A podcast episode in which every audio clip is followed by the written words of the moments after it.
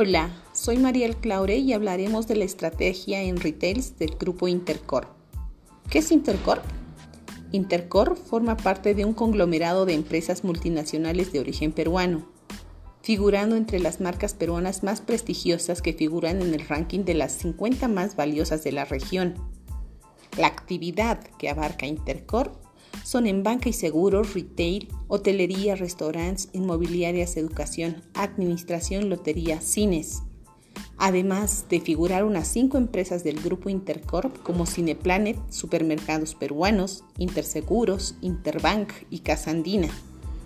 Son 27 empresas que conforman este grupo, entre ellas Financiera 1, Inmobiliaria Milenia, Interretail Perú Corp, Supermercados Peruanos, Innova School, Inca Pharma, Universidad Tecnológica del Perú, Promar, Real Plaza, Interretail, Financiera O, Intercorp Financial Service, Química Suiza, Mifarma. El grupo Intercorp es uno de los conglomerados más importantes para la economía peruana y desde hace años viene desplegando una estrategia de expansión bastante agresiva. En el año 2018 dio a conocer que habían desembolsado 583 millones para comprar Kicorp, que era dueña de Química Suiza, Mifarma, BTL, FASA, entre otros. Y ahora, cerca de tres años más tarde, invierte 360 millones para adquirir la cadena macro supermayorista. Gracias a esta nueva adquisición, Intercorp logra hacerse de un activo que le permite incrementar su market share en el segmento retail el canal moderno de supermayoristas cuenta con dos competidores en el Perú. Macro con 16 tiendas a nivel nacional y Economax con 5, que ambas pertenecen a este grupo. Este portafolio retail se fortalece y desarrollan una estrategia logística que cree sinergias en la distribución hacia las distintas cadenas de supermercados del grupo, lo que llevaría a una fuerte competencia de precios con los demás grupos presentes en el negocio. Se basan en que la ventaja competitiva más importante para tus negocios es el poder que te da la información más confiable del mercado. Implementan un tema de gestión de desempeño efectivo, práctico y alinear al personal con la estrategia del negocio. La gestión del desempeño es un enfoque práctico y aborda uno de los principales retos de las empresas que buscan poner en marcha un sistema de gestión de desempeño. Para poner en marcha un sistema de gestión se debe tomar en cuenta tres poderosas razones ya que es un enfoque práctico, un método explicado paso a paso, plantillas completas para gestionar el desempeño por objetivos y competencias, un enfoque de procesos e indicadores, ejemplos de casos reales, sugerencias prácticas para mejorar el sistema de gestión del desempeño y más. La gestión de desempeño es una herramienta de gestión organizacional que ha tomado fuerza en el mundo corporativo.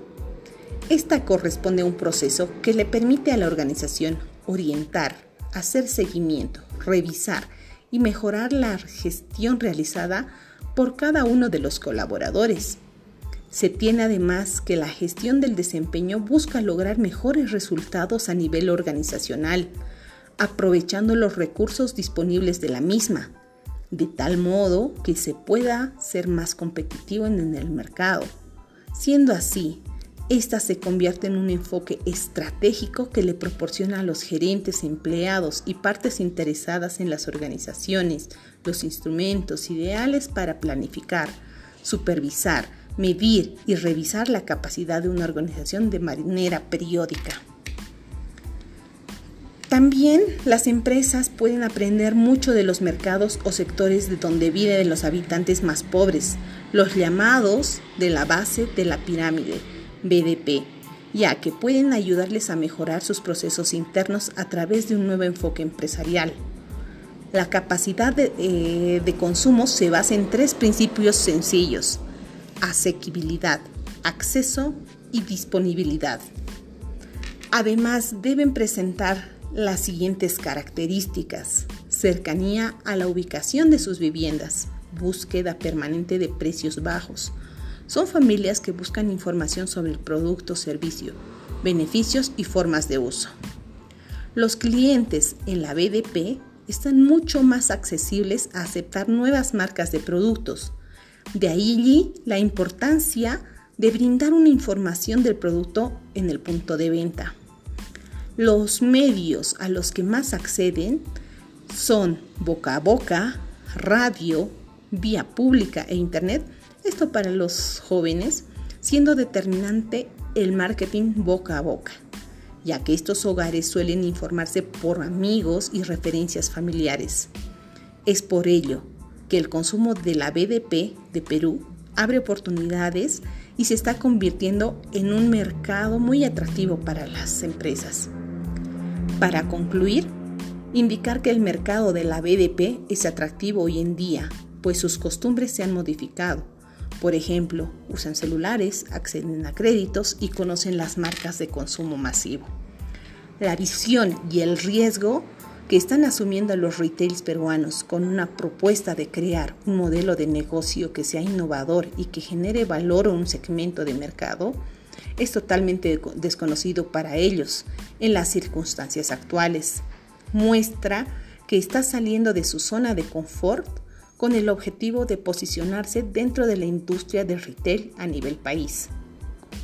El modelo de negocio sigue siendo logístico con las variantes de buscar eficiencias para la nueva operación y que la oferta satisfaga íntegramente a sus nuevos consumidores. El resultado es contribuir al bienestar de la sociedad y generar valor económico a sus accionistas y a la propia empresa para que continúe invirtiendo sus proyectos.